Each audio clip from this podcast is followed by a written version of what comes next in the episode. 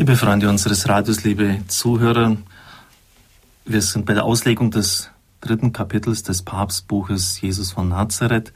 Es geht um das Reich Gottes, ein zentraler Begriff der jesuanischen Verkündigung. Der Papst möchte am Schluss seiner Darlegungen noch einen Text aus der Nähe präsentieren und wieder begegnen wir der geheimnisvoll verschlüsselten Botschaft Jesu.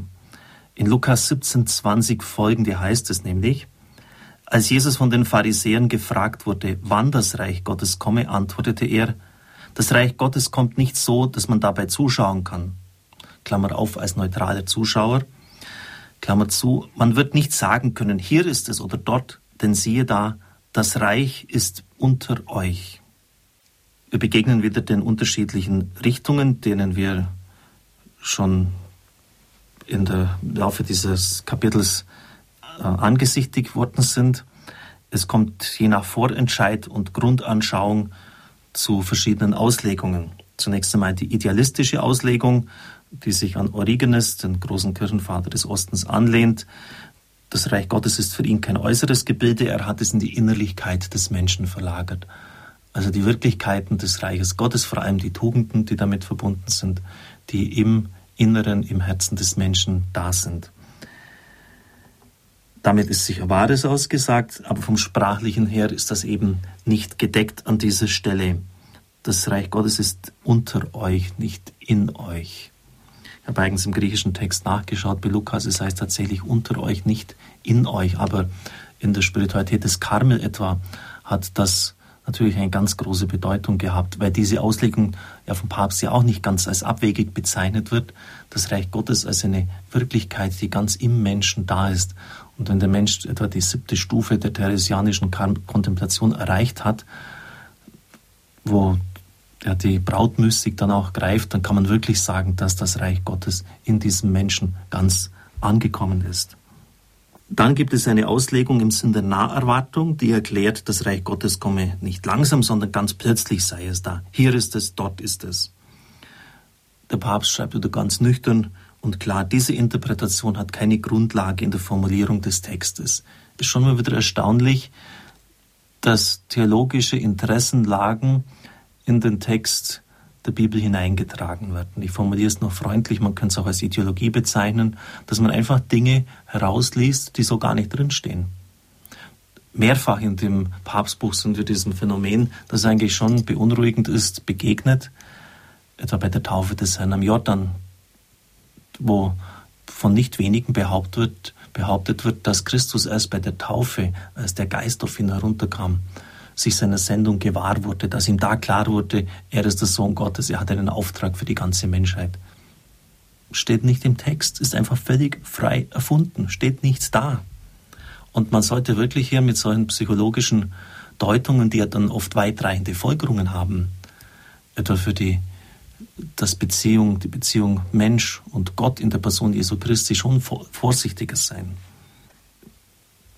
Dann die dritte Deutung, dass mit dem Reich Gottes Christus gemeint ist. Er, der in unserer Mitte steht, ist das Reich Gottes. Nur kennen wir ihn nicht. So wie bei Johannes mitten unter euch ist einer, den ihr nicht kennt, Johannes der Täufer. Mit einer etwas anderen Nuance haben wir ein anderes Jesuswort in derselben Richtung. Dort heißt es nämlich, wenn ich die Dämonen durch den Finger Gottes austreibe, dann ist das Reich Gottes zu euch gekommen. Hochinteressant. Wenn ich die Dämonen durch den Finger Gottes, das ist der Heilige Geist, dem Finger Gottes ist der damit gemeint, austreibe, dann ist das Reich Gottes zu euch gekommen.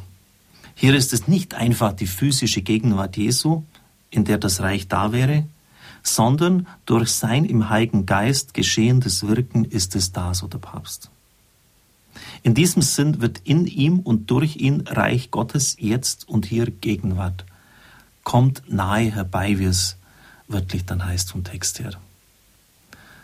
Also dort, wo Christus im Geist wirkt, wo die Mächte der Finsternis gebrochen werden, wo er da ist, da ist Reich Gottes. Ich habe schon öfters jetzt das Buch Jesus lebt von Emiliano Tardif zitiert und viele Menschen, die bei den Heilungsgottesdiensten da waren, spürten so diese eigenartige Atmosphäre, die Präsenz Gottes, das Wirken des Heiligen Geistes. Und das ist eigentlich genau das, was hier gemeint ist. Dieser tiefe innere Friede, das Einssein mit ihm, das ganz demütige Bitten um seine Hilfe und dann wirkt der Herr. Nach dem Gang des Zuhörens auf die Schrift entfaltet sich jetzt unsere Antwort so. Die neue Nähe des Reiches, von der Jesus spricht, und deren Ausrufen das Unterscheidende seiner Botschaft ist, diese neue Nähe besteht in ihm selbst. Durch seine Gegenwart und sein Wirken ist Gott als Handelnder ganz neu jetzt und hier in die Geschichte eingetreten. Darum ist die Zeit erfüllte Zeit. Darum ist es auch Zeit der Umkehr, weil jetzt angesagt ist, neu zu denken, in ihm das Reich Gottes zu erkennen. Es ist auch Zeit dann der Buße und Zeit der Freude, weil die Erfüllungen, weil wir jetzt in der Zeit der Erfüllung alttestamentlicher Voraussagen leben dürfen. In Jesus ist Gott nun der Handelnde und Herrschende, herrschend auf göttliche Art, das heißt ohne weltliche Macht, herrschend durch die bis ans Ende, bis ans Kreuz gehende Liebe. Von dieser Mitte her fügen sich die verschiedenen, scheinbar widersprüchlichen Aspekte zusammen. Also wieder die Kraft der Zusammenschau durch den Papst. Er sagt, es nützt uns nichts, wenn wir disparate Logien des Herrn haben. Es muss einen roten Faden, es muss eine Struktur geben. Und er zeigt sie uns jetzt auf. Wenn Christus das Reich Gottes in Person ist, Autobasileia wird das genannt, also selbst das Reich, dann haben wir sozusagen den roten Faden.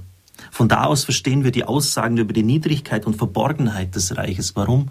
Weil es sich in dem Mensch Jesus Christus offenbart. Einer wie uns kann das der Sohn Gottes sein. Niedrigkeit, Verborgenheit.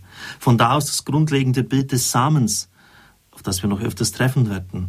Von da an auch die Einladung und der Mut zur Nachfolge, die alles andere hinter sich lässt. Er selbst ist der Schatz und die Gemeinschaft mit ihm ist die kostbare Perle.